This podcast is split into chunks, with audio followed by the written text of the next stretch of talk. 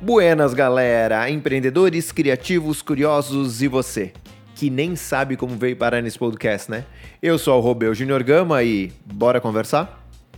O tema da vez é como preparar apresentações. E este é o sexto episódio desse tema.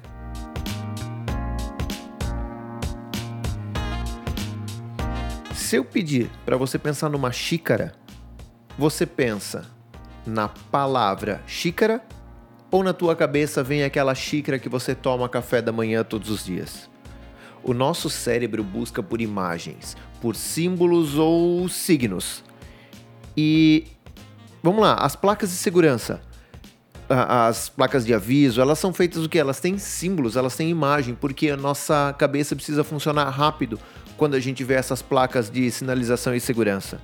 E aí, na tua apresentação, tu vai lá e coloca textão no slide. Nem nas redes sociais textão é legal. Imagina em apresentação. E outra coisa, né? Se é para colocar todo o conteúdo em texto nos teus slides na tua apresentação, manda um PDF por e-mail. Nem perde tempo de ir numa sessão de leitura em grupo, quando todo mundo vai ler o slide em grupo.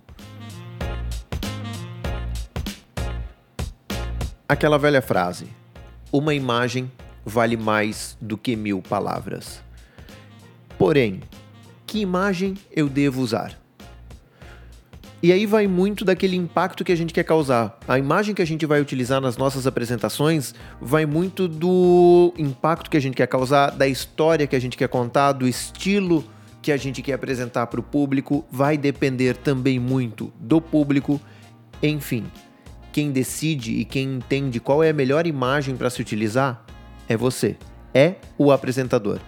E quando eu penso em imagem, eu particularmente nas minhas apresentações, eu gosto de brincar um pouco entre o óbvio e o inesperado.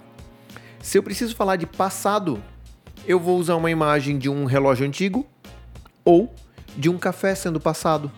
Ou eu posso usar a imagem de um close de um ferro passando roupa. Ou também eu posso simplesmente colocar o DeLorean, para quem se ligou na referência, e aí que tá.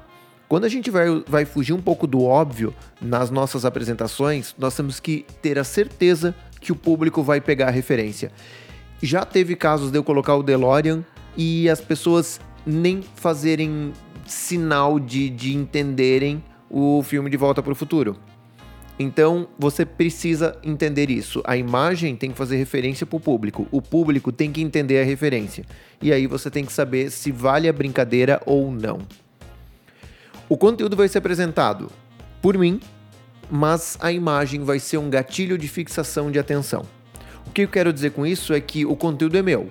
A imagem precisa ser só um apoio, só um adendo à minha apresentação. Ela não pode roubar a cena claro, a não ser que ela roubar a cena seja de interesse meu, mas isso não pode acontecer a todo instante, porque o foco e o conteúdo é do apresentador. E utilizem sempre mais imagens do que texto. E lembrem-se, o conteúdo é do apresentador. A imagem é apenas suporte. Entendido? Então, Vamos ficando por aqui e segue o convite. Bora lá no arroba eujuniorgama e me manda o que você quer saber sobre apresentações. Vou ficando por aqui e amanhã tem mais um episódio. Valeu!